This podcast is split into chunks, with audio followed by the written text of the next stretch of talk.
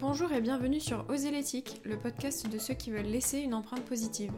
Mode éthique, écologie, entrepreneuriat engagé, slow life, respect des animaux, cheminons ensemble vers un quotidien plus éthique. Au fil des épisodes, Minu sur Terre, marque de mode éco-responsable et vegan, vous livre toutes ces astuces et donne la parole à ceux qui agissent. Je m'appelle Emma, je suis responsable web marketing chez Minu sur Terre et je vous souhaite une bonne écoute. Cette semaine, on se retrouve pour la suite de ma conversation avec Ségolène Chaput, pharmacienne et nutritionniste spécialisée dans l'alimentation végétale. Vous pouvez retrouver la première partie de cette interview dans l'épisode 16 du 8 septembre. Je vous souhaite une très belle écoute. Alors une autre carence, ça va être celle du calcium. C'est vrai que les gens qui pensent que du coup, ben, tu passes à un régime végétalien, eh ben, ils vont se dire, mais alors du coup, tu manges plus de produits laitiers, tu manges plus de fromage, mais alors quid de ton calcium Eh bien maintenant que tu as compris le principe de l'assimilation du fer au niveau intestinal qui peut être influencé par telle ou telle substance, eh bien en fait c'est la même chose pour tout. Le magnésium, le calcium, pour toute une série de substances. Et en fait, à nouveau, un verre de lait, c'est vrai que ça renferme beaucoup de calcium, de l'ordre de 120 mg au 100 g, donc c'est gigantesque. Mais le corps, il n'assimile pas tout ça il assimile de l'ordre de un tiers. Quand tu compares par exemple le calcium de ces produits laitiers versus le calcium par exemple des produits végétaux, eh bien ce calcium est assimilé de l'ordre de deux tiers. Donc à nouveau, il faut se baser plutôt sur ton bol alimentaire.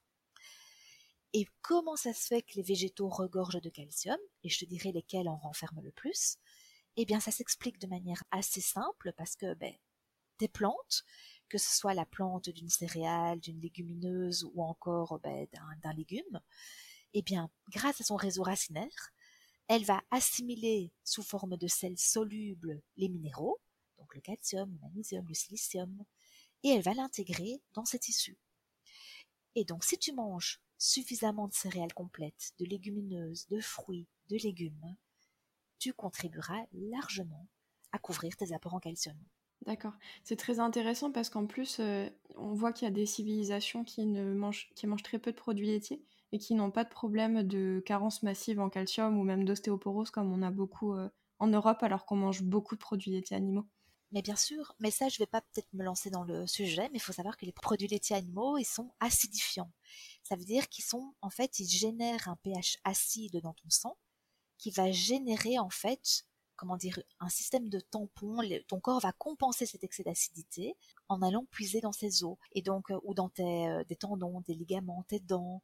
Et donc en fait, en effet, au niveau statistique, les pays où il y a le plus d'ostéoporose, de fractures, c'est les pays où on mange le plus de produits laitiers animaux. Alors que pourtant, dans la croyance populaire, c'est exactement l'inverse. C'est bon pour tes bons os, pour ta croissance. On donne ça aux femmes qui ont euh, la ménopause ou aux enfants en pleine croissance. C'est ça alors qu'en fait, c'est hyper déminéralisant.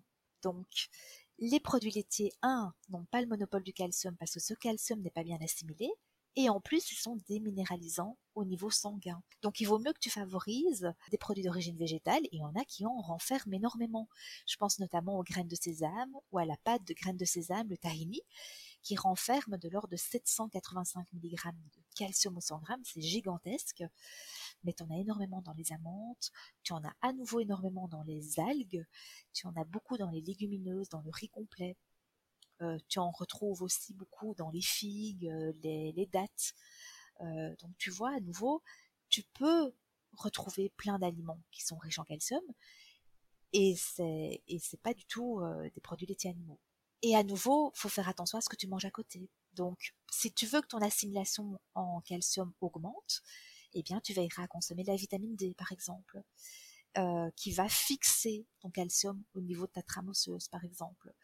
Euh, et tu auras, à contrario, des aliments qui diminuent l'assimilation de ce calcium. Je pense aux protéines animales et aux sels ça, ça va augmenter l'excrétion en fait urinaire de ton calcium. Donc, euh, par exemple, les fromages très salés, au final, euh, ont beaucoup de calcium, mais, euh, mais le sel peut-être empêche leur assimilation?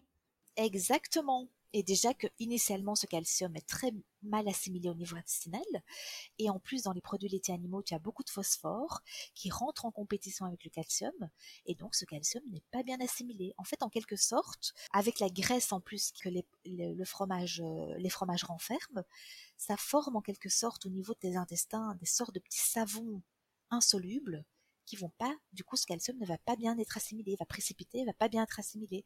Donc c'est un leurre, c'est juste une table théorique. Alors je suis d'accord, la valeur théorique, elle est immense, mais au niveau du coefficient d'assimilation, ce n'est pas le cas. Oui, c'est ça, c'est la théorie versus la pratique en fait. Mais euh, au final, euh, donc l'assimilation se joue énormément au niveau de l'intestin. Donc en soignant sa santé intestinale aussi, on peut, je suppose, éviter les carences en tant que végétalien, végétarien. Ah, complètement. Hein. On dit souvent que les intestins, c'est un peu notre deuxième cerveau, et euh, c'est complètement le cas.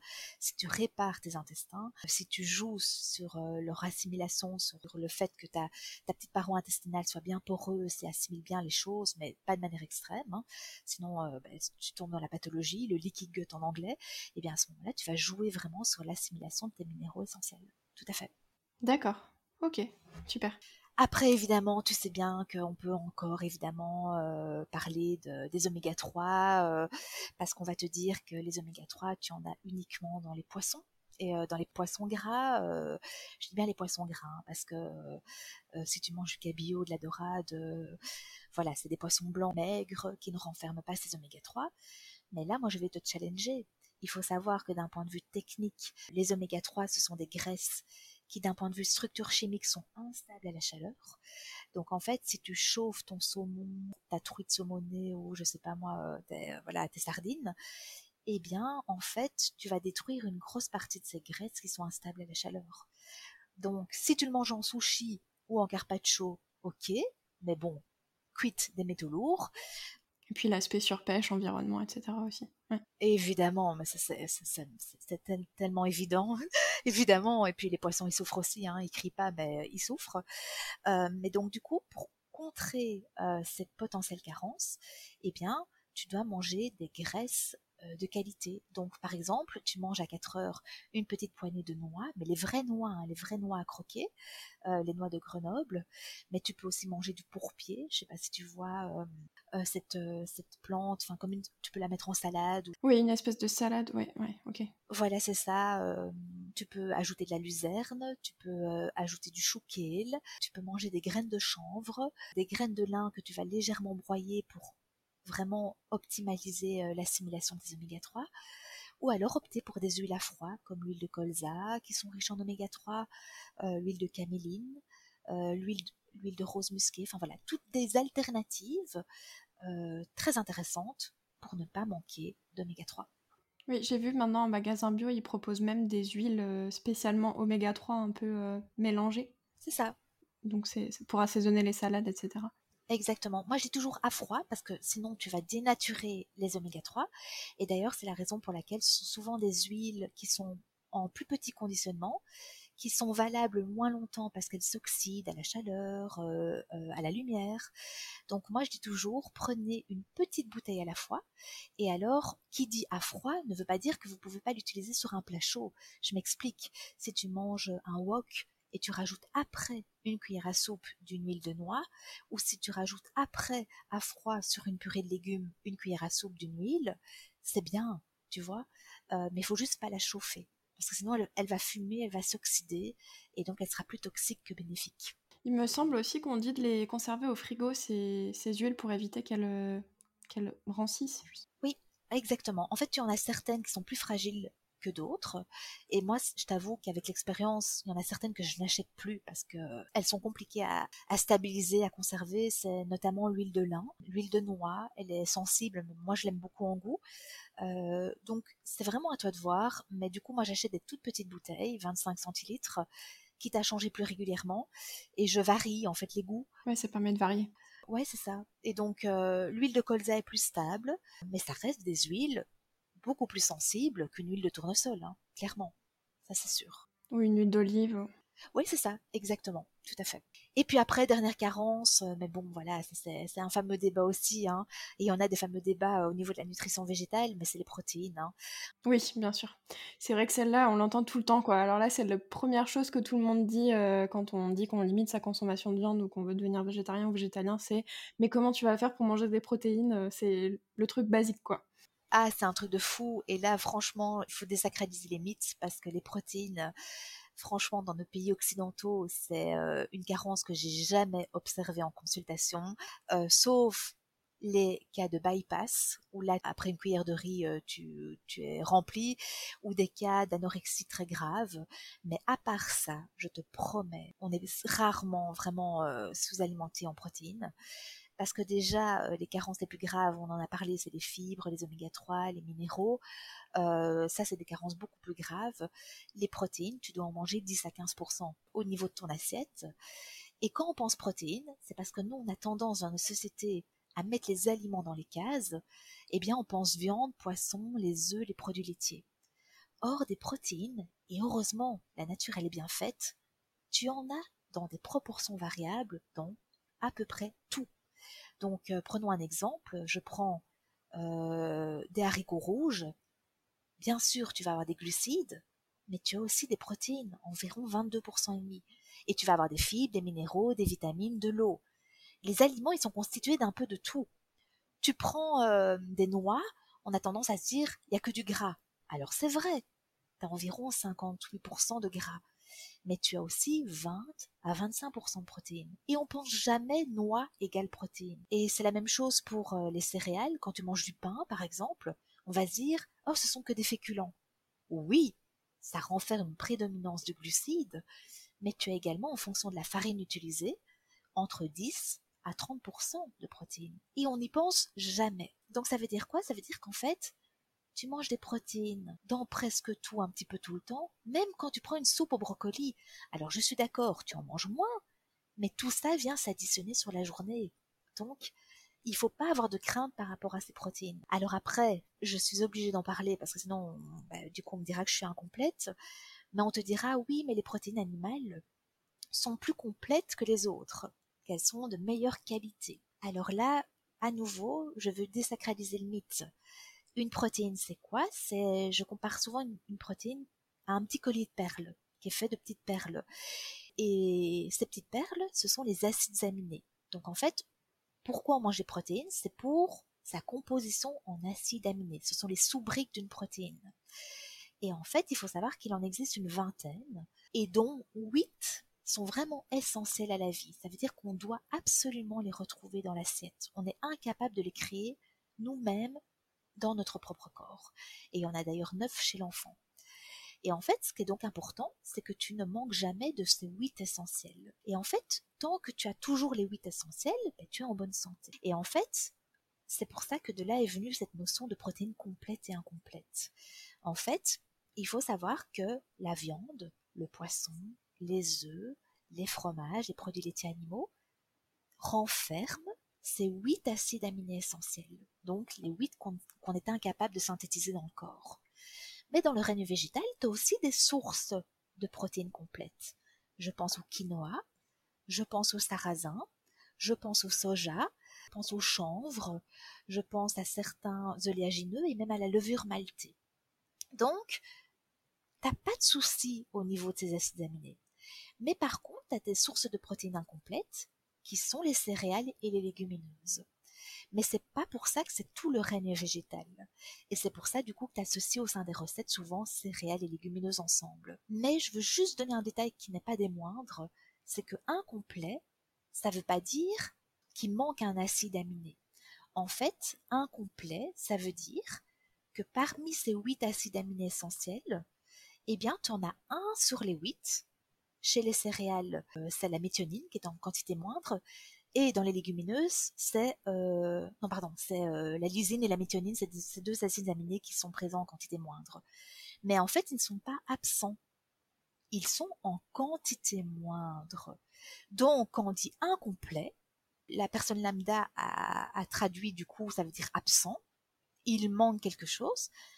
Mais en fait, ça veut dire en quantité moindre. Donc quand tu manges une légumineuse, donc par exemple des pois cassés ou euh, des pois chiches, en fait, tu vas avoir un des huit acides aminés qui est présent en quantité moindre, mais il est présent quand même. Et c'est la même chose quand tu manges une céréale, donc par exemple du pain, tu auras un acide aminé en quantité moindre, mais il n'est pas absent. Mais par prudence, on a longtemps entendu ces associations légumineuses céréales, mais souvent du coup on a, on a mis toutes les protéines végétales dans le même sac, alors que ça concerne que les céréales et les légumineuses, et que ça ne concerne pas du tout le soja, le quinoa, le sarrasin, les oléagineux, donc aucun souci. Mais je sais qu'on voilà, on parle beaucoup des protéines, mais nos stress, tu dois en consommer 10 à 15% des apports journaliers. Ça représente entre 0,8 g et 1,2 g de kilo de protéines par kilo. Je t'assure, on en mange souvent beaucoup, beaucoup plus. Beaucoup plus. C'est facilement atteignable en fait. Puis ce qui est intéressant avec cette association euh, céréales légumineuses, c'est que dans beaucoup de cuisines euh, où il y a moins de viande, ça a été fait spontanément, par exemple dans le couscous, euh, le chili con carne, des, choses comme ça. C'est ça. Exactement, c'est fait naturellement en fait. Hein. Tu associes dans le chili ben, les haricots rouges avec le maïs ou avec une tortilla de maïs ou avec du riz. tu associes dans un plat tel que la, semoule, le boulgour avec des pois chiches. Donc en fait, dans les plats du monde, ces associations ont été naturellement faites. C'est une sagesse qui existait avant qu'on le, qu'on le découvre scientifiquement, on va dire. Exactement. Mais vraiment tes protéines, euh, si tu pèses 50-60 kilos, tu dois en consommer 50 grammes, eh bien, euh, sache que quand tu manges une petite poignée de noix qui représente environ 40 grammes, tu as déjà 10 à 12 grammes de protéines. Quand tu manges, par exemple, tu saupoudres ton granola le matin de 20 grammes de, graines de chanvre, par exemple, tu as 5 grammes de protéines. Quand tu manges une tranche et demie de pain complet, et on va pas dire que c'est beaucoup, tu as 5 grammes de protéines ça va très vite. Tu manges un yaourt soja de 125 grammes, tu as 5 grammes de protéines. Ok, ça va très vite en fait. Donc tu es très vite à tes 50, 60, 70 grammes de protéines euh, quotidiennes. Oui, c'est peut-être plus une préoccupation les protéines quand on fait par exemple beaucoup de sport ou quelque chose comme ça, mais pour une personne qui a un rythme de vie, on va dire euh, classique, qui est active mais qui sans trop l'être, euh, c'est quelque chose qu'on a au final pas tellement besoin de surveiller, même avec une alimentation végétalienne, en apportant les bons aliments dans sa cuisine, quoi. Mais clairement, et même quand tu fais du sport, hein, tu sais, parce que combien de patients j'ai euh, qui font du sport, quand ils me disent oui, je fais une heure de sport par jour. Mais tu sais qu'une heure de sport par jour, ça devrait ce que devrait faire toute personne. Et donc, c'est vrai que c'est très très bien, c'est très admirable, et euh, je le souligne, hein, mais c'est pas une intensité sportive qui justifierait d'augmenter ses apports en protéines. Les cas vraiment spécifiques, c'est quand tu fais 5-6 heures de sport. Alors oui, mais sinon, la plupart des gens qui se disent sportifs et qui le sont, attention, hein, s'ils augmentent de 5% leurs apports en protéines, et ça peut être justifié, ça modifie que quelque peu ton alimentation au final. D'accord, oui c'est vrai, oui, c'est juste quelques apports en plus, euh, super intéressant. Et on a l'impression qu'en ce moment, c'est quand même quelque chose qui se démocratise l'alimentation végétale. Il y a de plus en plus de restaurants végétaliens qui ouvrent. On entend beaucoup parler sur les réseaux sociaux, sur YouTube, même à la télévision, on commence à entendre parler de, de végétarisme et de végétalisme assez souvent. Est-ce que, en tant que nutritionniste, tu as constaté qu'il y avait un regain d'intérêt un peu pour cette forme d'alimentation? Oui, tout à fait, tout à fait, et heureusement, parce que comme je te disais, le fait de se tourner vers une alimentation végétale, ben, ça réduit tes risques de développer bah, toutes les maladies qu'on met un peu sous le nom de maladies de civilisation. Donc le diabète de type 2, l'hypertension, les accidents cardiovasculaires, le surpoids, l'obésité, les cancers, l'asthme, les allergies, ou encore toutes les maladies euh, neurodégénératives, hein, Alzheimer, Parkinson, puisqu'on sait que les métaux lourds influencent beaucoup beaucoup la, la démence sénile. Donc clairement pour moi, se tourner vers une alimentation végétale, c'est plus économique, ça coûte moins cher. Hein. Quand les gens, euh, quand les gens me disent, ben voilà, ça coûte cher euh, de manger végétal, sans doute dans un premier temps peut-être s'acheter sa bonne huile, ses produits sont un peu plus chers euh, au kilo, mais au final, si tu prends des produits de saison, qu'est-ce qui coûte le plus cher? C'est les produits carnés, les produits animaux, les produits industriels, les produits suremballés. Au final, c'est plus économique, c'est plus écologique, c'est plus éthique, c'est plus durable.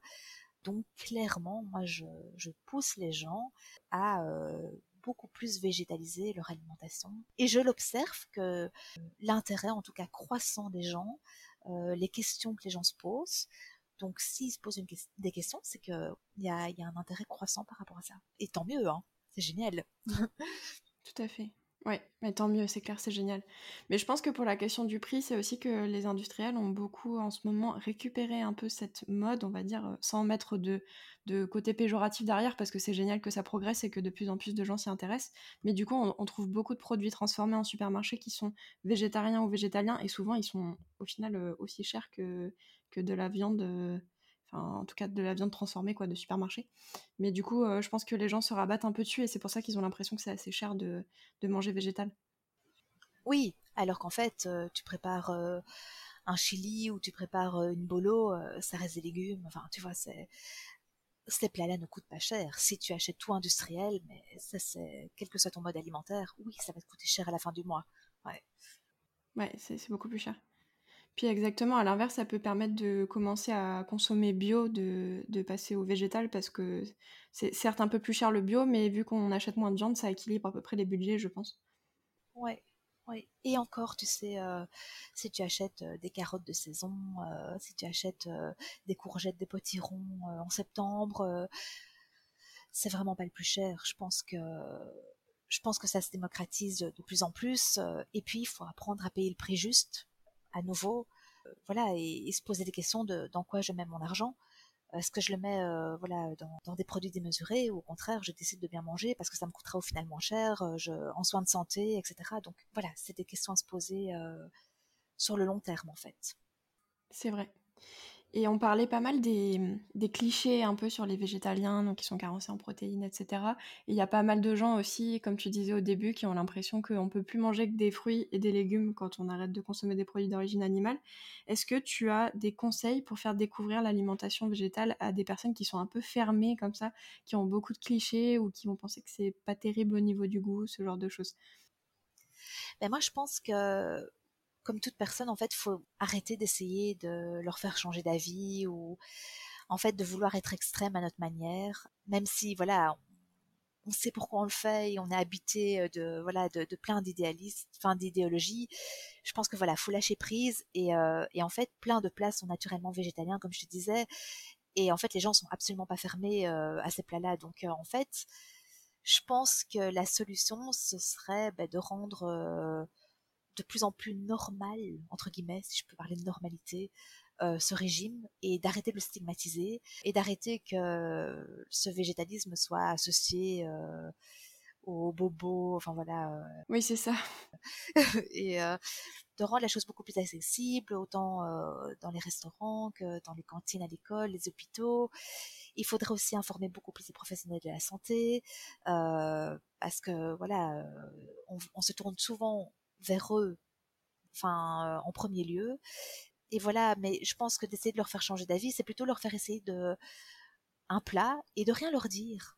Parce qu'en fait, les personnes qui déjà à la base ont des a priori, eh ben elles vont elles vont déjà avoir des a priori. Donc en fait faut simplement servir le plat et rien dire. Et moi c'est ce que j'ai fait c'est ce que j'ai fait pendant pas mal de temps à mon homme. Au lieu de lui dire goûte mon petit plat sain on mange le plat et je dis rien et voilà et donc, je pense qu'il faut arrêter nous-mêmes de se focaliser là-dessus, de, tenter de leur faire changer d'avis.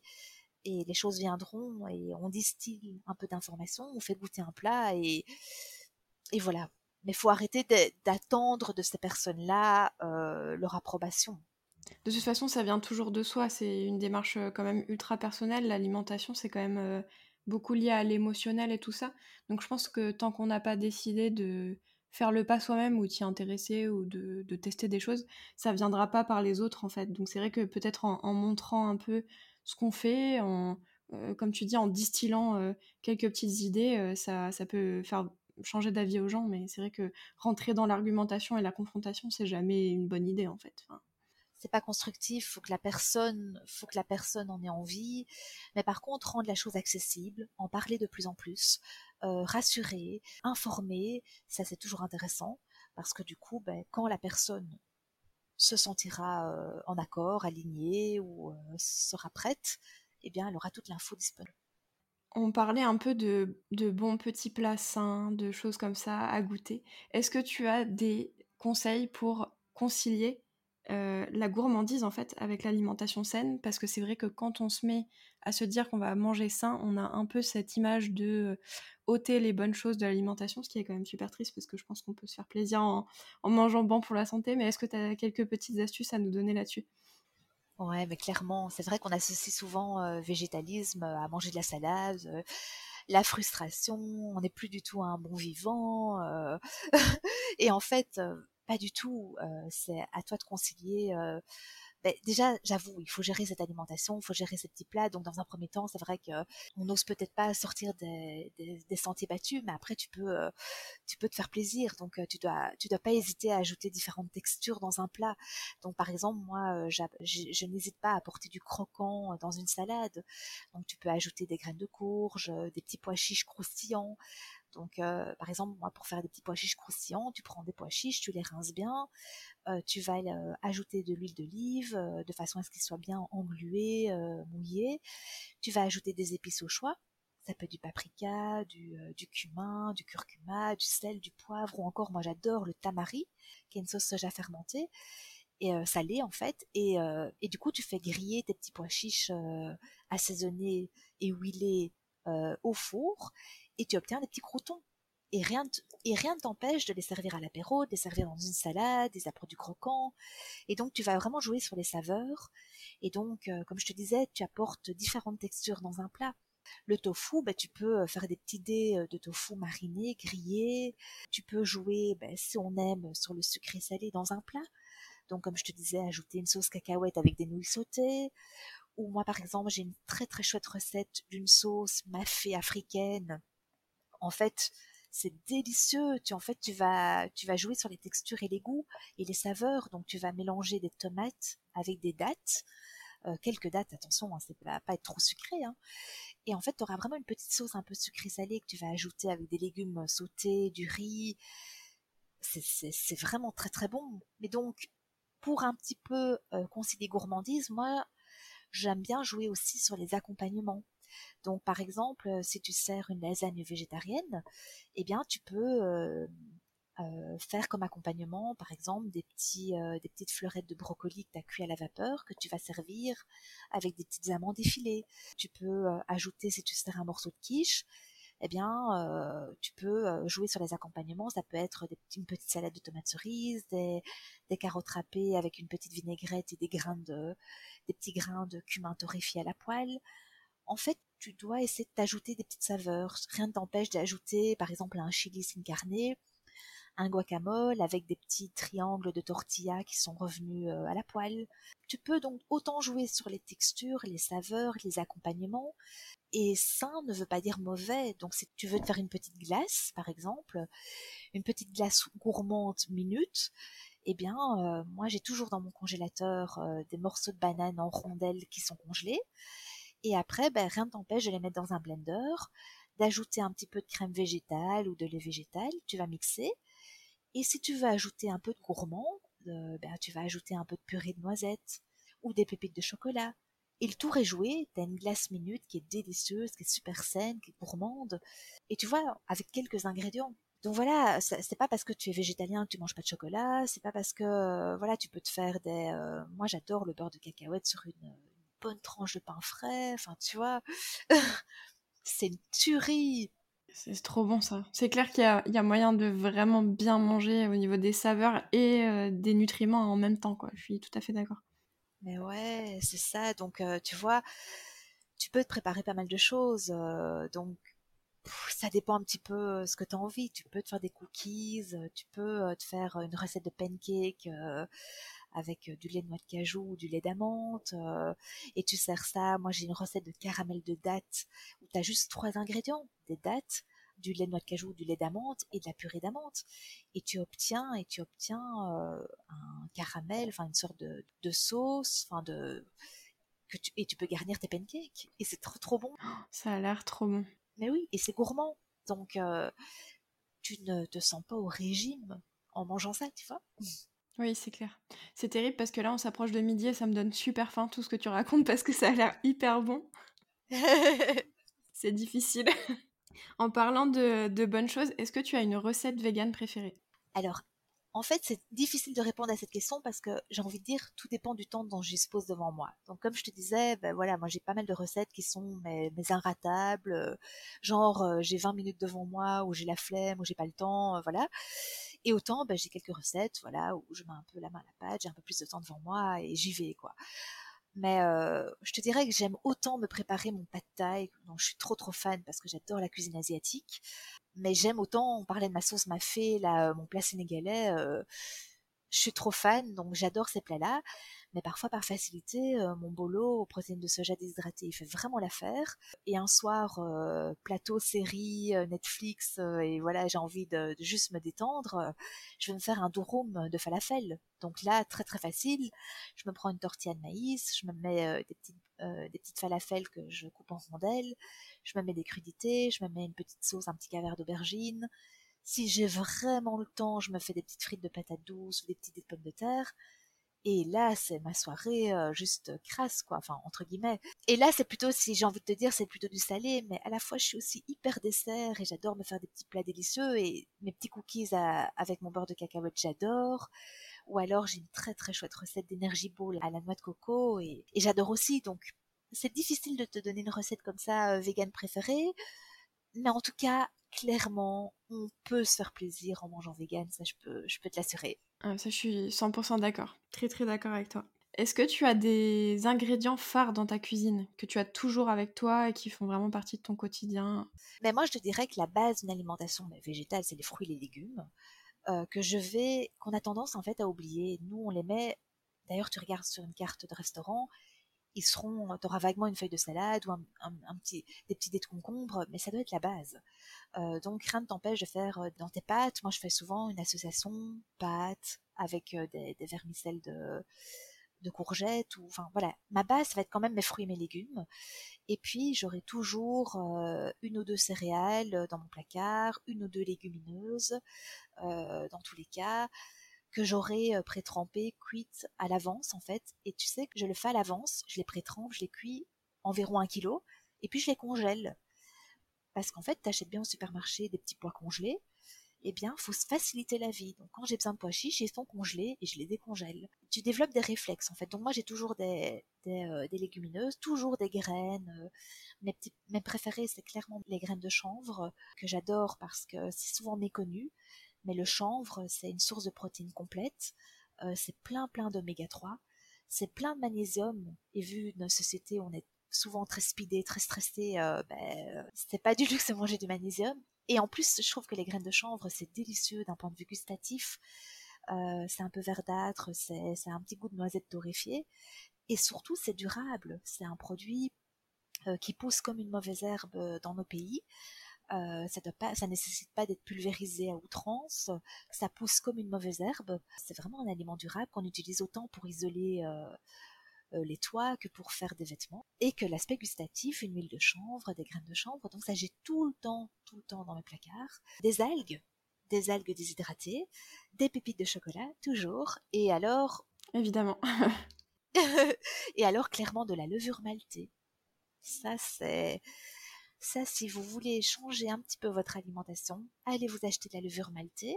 En fait, euh, la levure maltée, c'est euh, clairement un aliment que moi je trouve qui nécessite d'être découvert, tout comme les graines de chanvre, si je vais choisir deux aliments avec les algues. Mais la levure maltée, c'est euh, de la levure de bière en paillettes, qui est souvent couplée à une céréale, qui est de l'orge. Et donc, c'est un petit goût salé, naturellement salé, mais c'est très très riche en fibres, en protéines. Pour te dire, euh, ça renferme de l'ordre de 47% de protéines. Donc imagine, hein, tu prends 10 euh, grammes, euh, tu, prends énormément de protéines et ça renferme beaucoup de fibres. Donc c'est très bien pour ton transit, pour les intestins. Et c'est très riche. Et c'est très bon en plus. C'est délicieux, ça, c'est très riche en zinc, donc tu as des beaux cheveux, une belle peau. C'est très riche en vitamines de groupe B et ça apporte un petit goût naturellement salé à tes préparations, un peu fromagé. Ouais, un petit goût de fromage, ouais. C'est très addictif. Enfin, moi j'adore ça, j'en mets partout. Hein. Quand j'en ai plus, je suis très triste. et en fait, tu dois prendre le réflexe de l'utiliser parce qu'en fait, euh, tu vas pas la manger nature parce que sinon c'est comme si tu mangeais de la farine et ça se mange pas comme ça. Tu vas saupoudrer par exemple un potage de, levure maltée, mais tu vas l'utiliser dans une béchamel pour apporter un petit côté euh, onctueux dans des petites préparations. Euh, ça va apporter un, côté liant, un petit côté fromager, et nutritionnellement parlant, c'est juste une bombe, quoi. Donc, euh, c'est super intéressant. Ok, j'allais te demander quels sont les aliments méconnus qui méritent d'être découverts, mais au final, tu as parlé des graines de chanvre, tu as parlé des algues et de la levure maltée. Est-ce que tu as une autre, une autre idée ou? Je dirais que déjà ça, c'est des belles pistes en fait. Le chanvre, super source de protéines, un aliment durable que, qui, qui, est méconnu, qu'on associe souvent au cannabis par erreur, et c'est absolument pas le cas, qui est plus durable que les graines euh, chia par exemple, et qui est plus abordable et qui est très très bon. Euh, la levure maltée, bah, très facile à consommer. Et les algues, voilà, simplement, euh, si tu les saupoudres, euh, bah, comme tu l'as dit, mais ça, ça peut, ça plaît peut-être pas toujours. Mais simplement, comme je te disais, le mettre dans une soupe ou dans une purée de légumes. Ou alors, moi, quand je fais mon pain moi-même, quand j'ai le temps, je mets deux petites cuillères à café de paillettes d'algues. Et donc, du coup, mon pain ne goûte pas l'algue et ça apporte un petit peu d'iode, de protéines, de calcium, de magnésium, de fer à ton pain. D'accord, génial. Sinon, on peut se faire des, des maquis euh, végétaliens aussi avec euh, la nori. Ouais, ouais, tout à fait, super bonne idée. Euh, tu vois, t'as plein d'idées. et après, tu peux aussi t'ajouter, tu peux, t'as des mélanges de paillettes d'algues avec du gros sel marin pour un peu saler tes aliments. ça permet en plus de diminuer ta consommation de sel, tout comme la consommation de gomasio, hein, c'est des graines de sésame torréfiées et de gros sel marin très très chouette alternative, très riche en calcium. Et donc du coup voilà, plein d'alternatives. Donc il y a moyen de manger des algues. Et ça ne veut pas dire qu'on doit en manger beaucoup. On doit en manger de l'ordre du microgramme au niveau des quantités en iode. Donc des petites quantités tous les jours, c'est très bien. Ou tous les deux.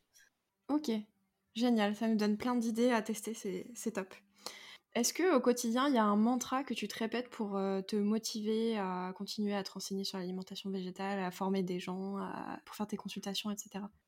Ouais, clairement, c'est que là, avec le temps, j'ai appris le fait que, comme je te disais, il ne faut pas attendre d'être parfait avant de commencer quelque chose de bien.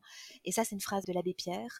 Et en effet, il faut pas se cacher derrière des excuses, euh, genre euh, c'est pas parfait. Et si je mange un avocat qui vient de l'autre bout du monde, euh, je suis pas parfait. Et voilà. Et toi, tu penses à ça ou quand on fait un pas de travers, du coup, on a tout faux. Non, non, non, non. Il faut pas attendre d'être parfait avant de commencer quelque chose de bien. Pour moi, c'est une phrase qui me parle super fort et qui permet du coup de toujours avancer, d'évoluer et de t'améliorer. C'est clair, il y a toujours moyen de progresser et puis on nous donne de plus en plus les moyens de progresser. En plus, il y a beaucoup d'informations auxquelles on a accès. C'était pas le cas avant. Pour l'alimentation, il y a beaucoup de produits qui sont facilement trouvables alors que c'était pas le cas avant.